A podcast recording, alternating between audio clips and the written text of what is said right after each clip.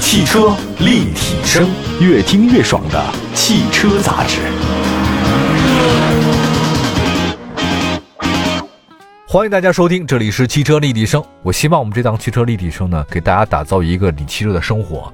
因为如果你只是用汽车的那些所谓键盘车神，那些他们在说这个速度、圈数还有马力的那种呢，你会不会觉得很无聊呢？会，我觉得汽车本身它是一个，它是一个交通工具没有错，但你应该利用它去寻找到更美好的生活，否则你只是为了零点几秒的速度，或者那个圈速和马力，还有那个功率，你在那边计较来计较去，还觉得自己很了不起，我觉得这是一个本末倒置，就是有什么意义呢？有什么意义？没有意义 的，真的没有意义的。所以我觉得你应该利用它，利用汽车寻找到更多美好的地方，美好的没错生活，这才是你最重要的。而那些所谓的参数和指数，只是让你的美好生活的更加有保障，或者说你可以适当的选择一些适合的车辆去这个地方，嗯一种一种状态吧。呃，我我特别不喜欢那些人在围着车嘚嘚嘚嘚嘚嘚嘚的说那些破玩意儿，什么乱七八糟的，太烦人了，真的。当然，这个也是我们节目始终不火的原因。所有的车评人现在都是冒问号。哎呀， 好吧，我没关系， 我习惯了。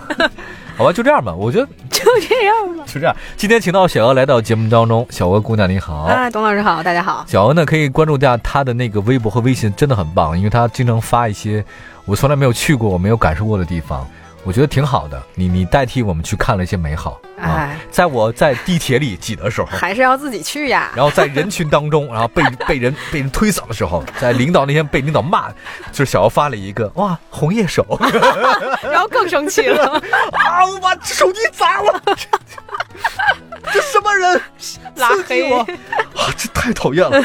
我确实也拉黑过一段很多朋友。那个哎，今天说说红叶手的这个算第二期节目吧，嗯应该算是这次呢，你叫疗愈心灵之旅，为什么呢？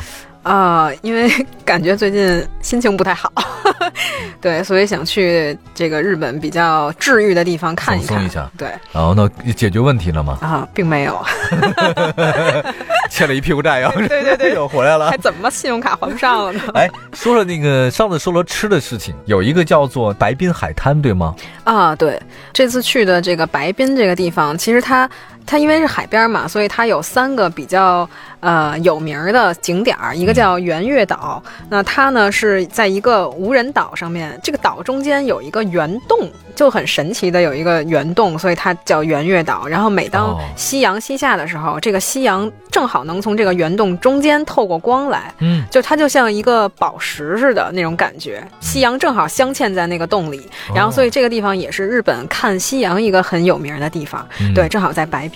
但是我去的那天是阴 天， 就并没有看到夕阳，但是看到了这个岛，好看吗？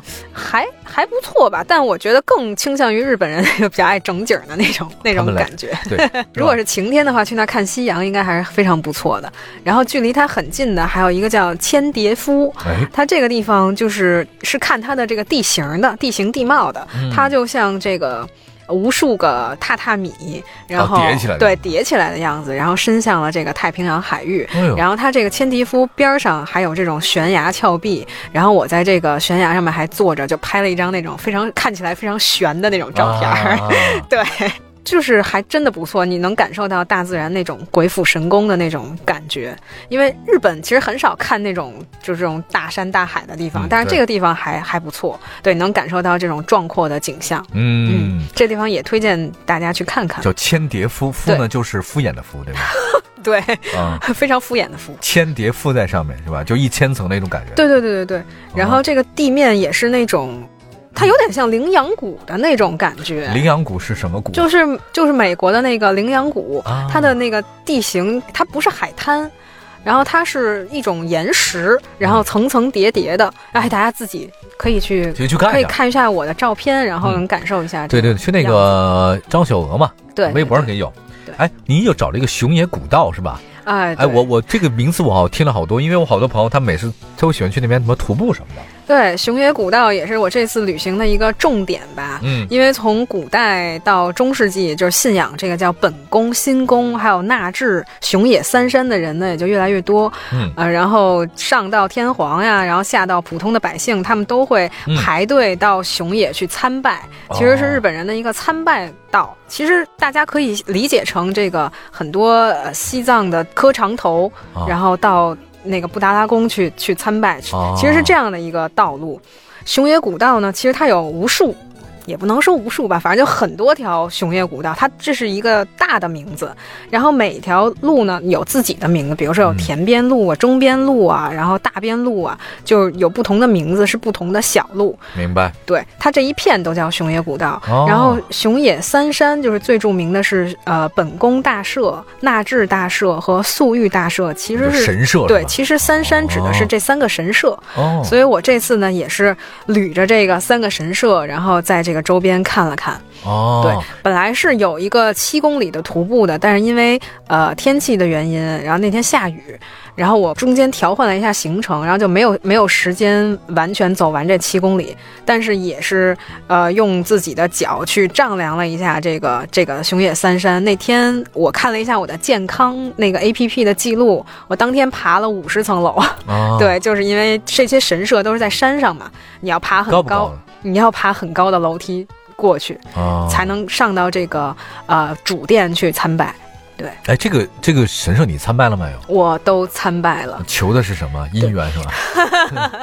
他有有 这个求求事业的，哦然后有也有求姻缘的，然后求健康的，他保佑的不一样嘛。不一样，然后我在这儿也插播一下，给大家介绍一下日本这些神社的，我们可以说一一种特殊的玩法。哎，哎好好好对，，就是因为日本的神社呀，或者是寺庙啊，它都会给参拜者写这种玉珠印，对，啊它叫玉珠，印，就是一种参拜证明。嗯，，对，然后你来过这儿了，对你来过这儿了，你可以自己提前准备好这个叫玉珠印章，其实就是一个本子，它是但是它是特殊的本子，你不能用自己的笔记本代替。哦，，对，你要去特殊的这是地一个方。很好的，文创嘛，买对吧？哎，还真的 真的是吧这真的就是是嘛，那个每一个大社有自己的玉珠印章，然后你也可以在文具店买这种就第三方出品的朱印章，然后你就捧着朱印章去到他们那个，一般是在本店的边儿上会有这个，叫它叫玉珠印什么授印所，啊，哦然后你就把这个朱印章捧给他，然后，然后说你你想要哪哪一款玉珠印，因为它有的地方是只有一款，然后有的地方会根据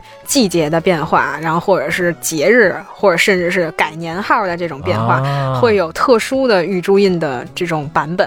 然后这就是一个 深坑，对劝大家家啊收藏邮票似的，是吧？入坑需谨慎。我也是慎了好久才入的这个坑，对，被朋友安利了很久，但是大家都因为它很费钱，真的吗？很对呃一它他要买吗？它一个地方的玉珠印可能是三百到五百日元，啊但是你架不住你要多呀有这么多。然后日本的这个玉珠印你是写不完，你是永远不对可能集齐的，因为它今有天心这情种好写几个是吧？啊，对，就随缘 吧，只随缘能随缘，是随缘对。然后它有那种特殊的玉珠印，它是手绘的，啊就有彩色的，然后画的非常好看的那种，它可能会一千到两千日元，所以嗯其实也是一笔不菲的花销。你对收藏了多少了？现在 我现在写了单面儿已经写满了，应该有几十个了吧。然后现在开始写背面儿了，因为它是那种蛇腹式的那种那种账啊账本儿，啊它是先写这一面，然后再翻过来写明另白外一面，对。然后撑开之后是像那个蛇一样的那哇，种这样就折来折，去的，啊辟邪啪一抖是一吗？抖啊，哎呀，不难受， 我这啊，照妖镜一样，对吧？这个就是对一种一种吉祥的寓意，对吧？ 呃，就是一个参拜证明嘛，然后证明我到了这个神社来参拜，嗯，然后自己看着非你常还可以啊非给常别开人心求一个，对不对？呃给别人求的那个那个东西叫玉手，哦，，对，那个东西是在呃神社，也是这个玉，一般是这个玉珠印的授印所，它会有各种各样玉手，比如说呃安产玉手，然后你哦生孩 子的对子寿玉手，让寿什么意思让你怀孕的， 啊，这个，啊然后后然后还有这个交通安全玉手、旅哦行安全玉手，有然后播音的这个语手吗？播。安全播音 哎，应该节目收听率长 虹语呃手对，，哎有就是就事业玉手嘛，然后还有那哦种生发 玉手。 这这个也可以。对，有各种各样的玉手，因为它有的神社是保保佑不同不同神社是保佑不同的人，甚至还有那种啊奉拜的那个那个东西是嗯明白明白对明白嗯明白明白，那种御守也也也都是有的，所以就啊日本这些文化就还挺有意思的。居然有生发于手，啊对，它非常的怎么说？它其实这个是古时候留下来的东西明，白但明是白现在的一些神职人员根据自己的发挥，呃，他在这个朱印章的这个描绘上会有加入一些漫画元素。嗯，嗯对，或者说是这个神社跟现代的一些漫息息相画关了会啊做一些这个联名，就也是很有意思啊啊的。啊啊！对，这挺有意思。最近我在看《一拳超人》，你知道吗？没有头发。哎，我一也个新算的。玩法吧。哎，这个挺有意思的，就是不同的国家的文化呢，那特别好玩儿，还有就是玩下去也特别开心。这而且熊野三山还是世界文化遗产呢，是吧？没错。对吧？稍微休息一下，一会儿呢再跟大家讲讲。还有哦，这次咱没有说吃的这集啊，哎，到时候吃的吧。对，好吧下面又说，好，一会儿回来说吃的。汽车立体声，我们的微信公众号非常简单，点击微信右上角的加号，选择添加朋友，然后点击查找公众号，输入“汽车立体声”五个汉字，点关注就一切 OK 了。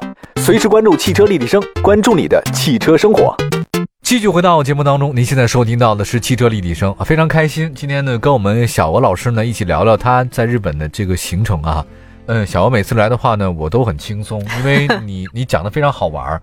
其实我没有去过，但你每次能跟我讲，我特别高兴。嗯前段时间我看了一个日本电影啊，嗯，那个电影的名字有点长，就是你在黑夜里闪耀发光那名字。哦讲的你知道是什么呢？就是一个女孩子呢，她她其实得了一个病，这个病呢，她就是黑夜当中她会发光，她慢慢慢慢她就会死了。啊，然后呢，他那个同学们都不太想去看他，就在去医院里待着。结果他们班里同学呢，大概几十人就写了一本账本给他，嗯结果每个同学写了一句话，嗯，这么祝福他的话。其实账本儿，啊，然后你 呢，欠我两块钱然。后最后呢，有一个男同学呢，就是他一直对这事儿挺冷漠的，他不是一个热情的人。嗯班里他最后一个写，嗯所以写那祝你早日康复嘛，就特别特别平淡一句话啊。，敷衍。当时说，因为你是最后一个写的，你必须把这账本送给 他。啊，红豆粒， 当时差点在班里切腹， 崩溃了，为什么是我？辍学了好长时间，犹豫， 不想出门 儿。我的天哪， 每天在家挠 头。什么都少了，变成了一拳超 人。然后最后呢，最后他拿这个这个去去医院了。嗯看到那个那个女生，那个女生呢，她真的是在晚上就会发光，淡淡的光，越黑越她会发那个叫你在黑夜中闪耀发光。哦然后呢，他不能出门嘛，因为他身体很不好，所以他就说：“你能不能帮我一忙？就忙什么呢？就是你能不能够替我去做一些我想做的事，但做不到的事儿。嗯比如我想吃一次那个棉花糖，我想在那个那个游乐场坐一次过山车，哦嗯然后你能拍一下照片就好了。嗯，然后你能不能在，反正你替我做想做的事情。”嗯结果也打开了一个，就是一个少年的心。这个少年他他平常这些事儿我都不会去做的，嗯，但是你只要拍照片就好了嘛。他回来告诉他你做什么做什么，我听上这是一个好暖。啊这是一个日本纯爱片儿。哦我真的像我这样的一个人， 我居然把这个看完了啊！但是很感动，啊，真的就是我觉得它不是生活中那些大的事情，嗯，就是你，你就是你刚才给我讲那个事儿是什么？你知道，小娥，我就像在黑夜中闪发光那个女生，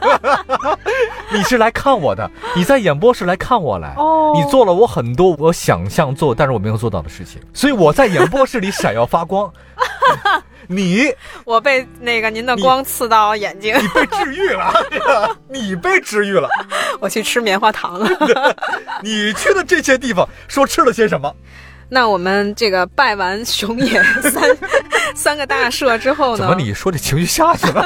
没有没有，不会，我们这个我啊，刚发了光，拜完神社。 拜完神社之后，你去因为哪儿那一天非常累嘛，啊，这爬第几天了？这个爬了五十层楼，哇，这应该已经是第四天了吧。哦，第四天了。对，然后爬了五十层楼，那用用什么来这个补回我的体力呢？嗯， 我就要去吃松板牛。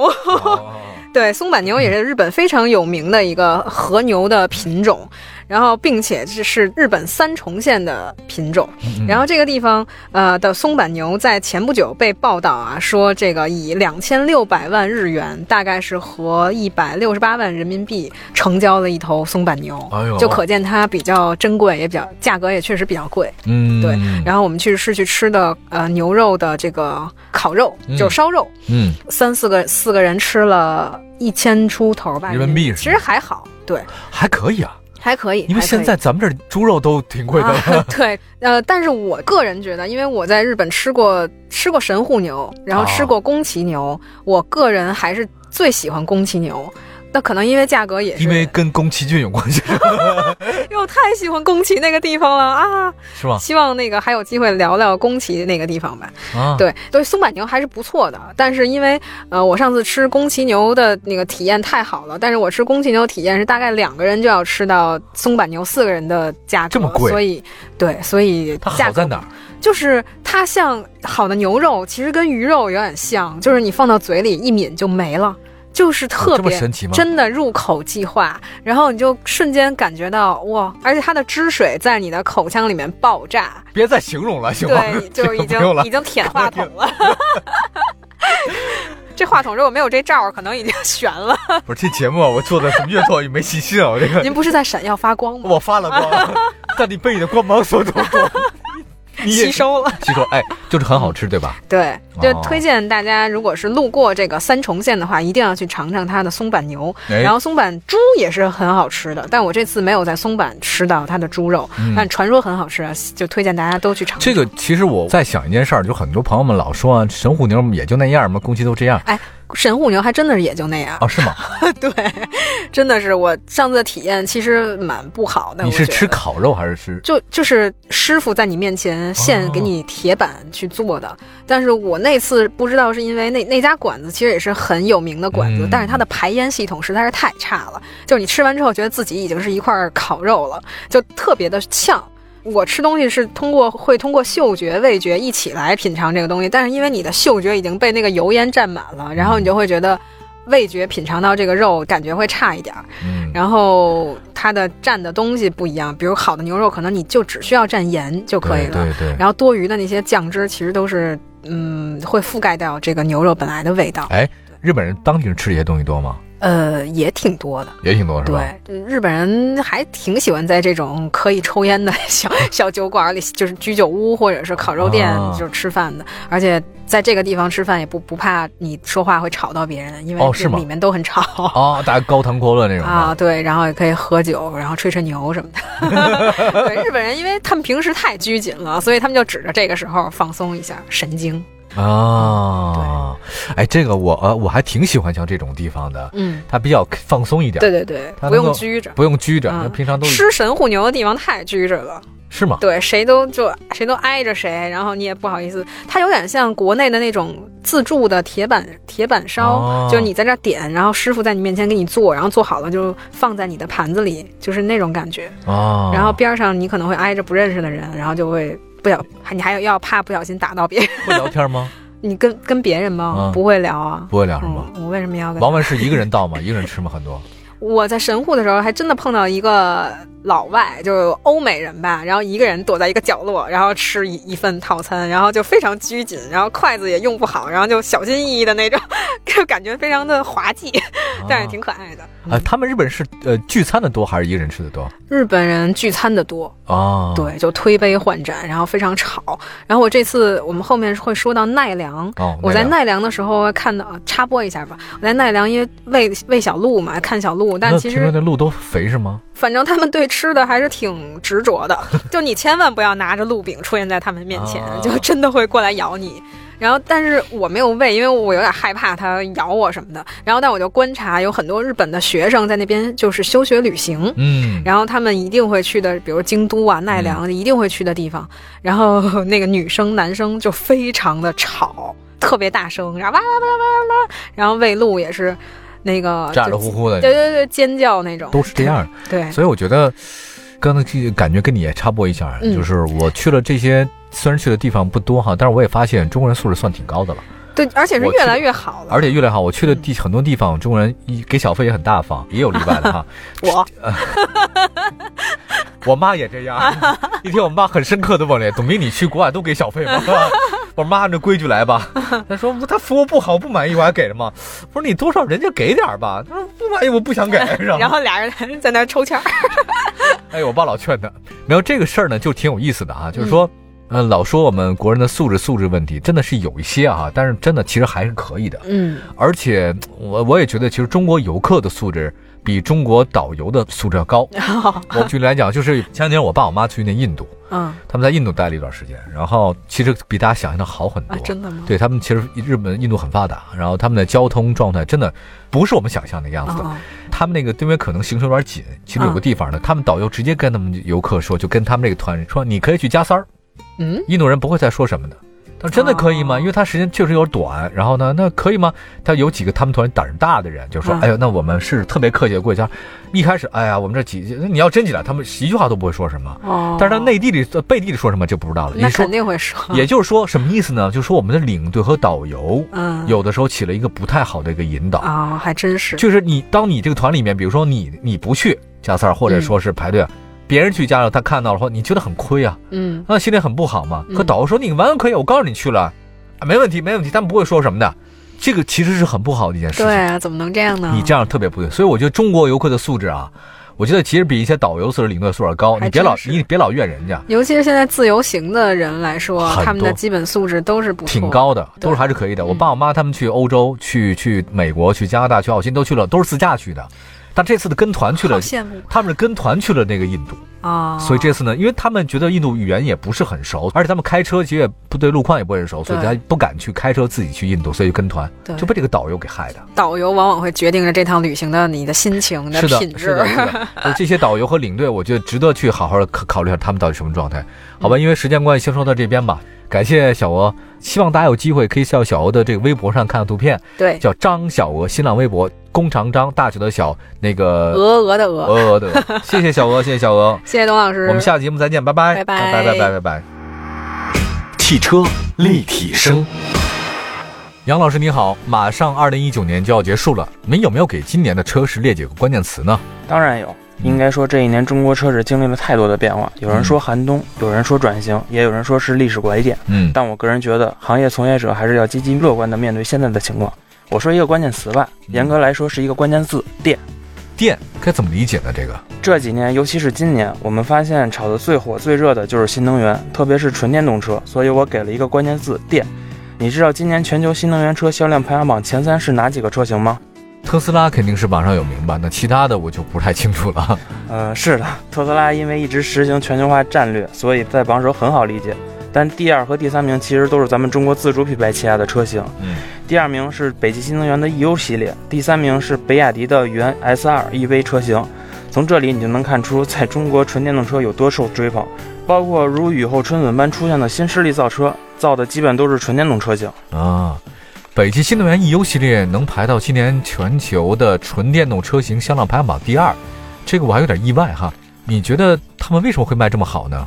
有几个方面吧，一是布局早，北汽新能源是国内最早开始研发新能源车企的企业之一；二是政策支持，国家之前对纯电动车型的补贴力度大，使得北汽新能源的车型极具性价比和竞争力；三是前瞻性，北汽新能源在研发和服务方面都走在了行业前列。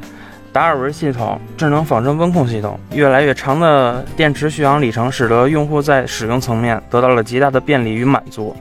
服务层面推出的北京品牌五十五度服务理念，打消用户对于纯电动车的诸多疑虑。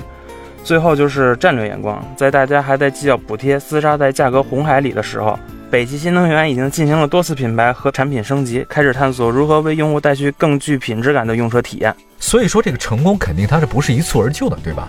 我们了解到了说北汽新能源还在继续投入大量的这个人力、物力、财力嘛，对新能源进行研发。未来五年，北京品牌将聚集北汽集团上万名的研发力量，以两百亿的研发投入，全力打造高端纯电专属的 BE 二二平台，以及油电混领域的新的 BMFA 的平台。嗯是的，北京品牌正在开发新一代混合动力专用发动机及混合动力系统，预演热效率可达百分之四十二点五，并搭建了自主混合动力 VCU 整车控制平台。这些前瞻性技术成果的陆续落地，将驱动产品的进化升级，给用户带来随心而动、随心而行的出行体验。在全面提升北京品牌市场竞争力的同时，也将助推其在高质量发展征程中持续上涨。刚刚您盘点了这个全球新能源车型排行榜的时候，我就在想啊，那特斯拉呢，是它是因为全球化战略做得挺好的，所以全球销量呢排在第一。那我们本土的北汽新能源能够取得成功呢，就得益于这个国内大量的消费需求。我们希望北汽新能源能够继续增强产品力，那在现有的国际布局的情况之下，继续发力收割全球订单，成为真正的全球新能源的企业霸主。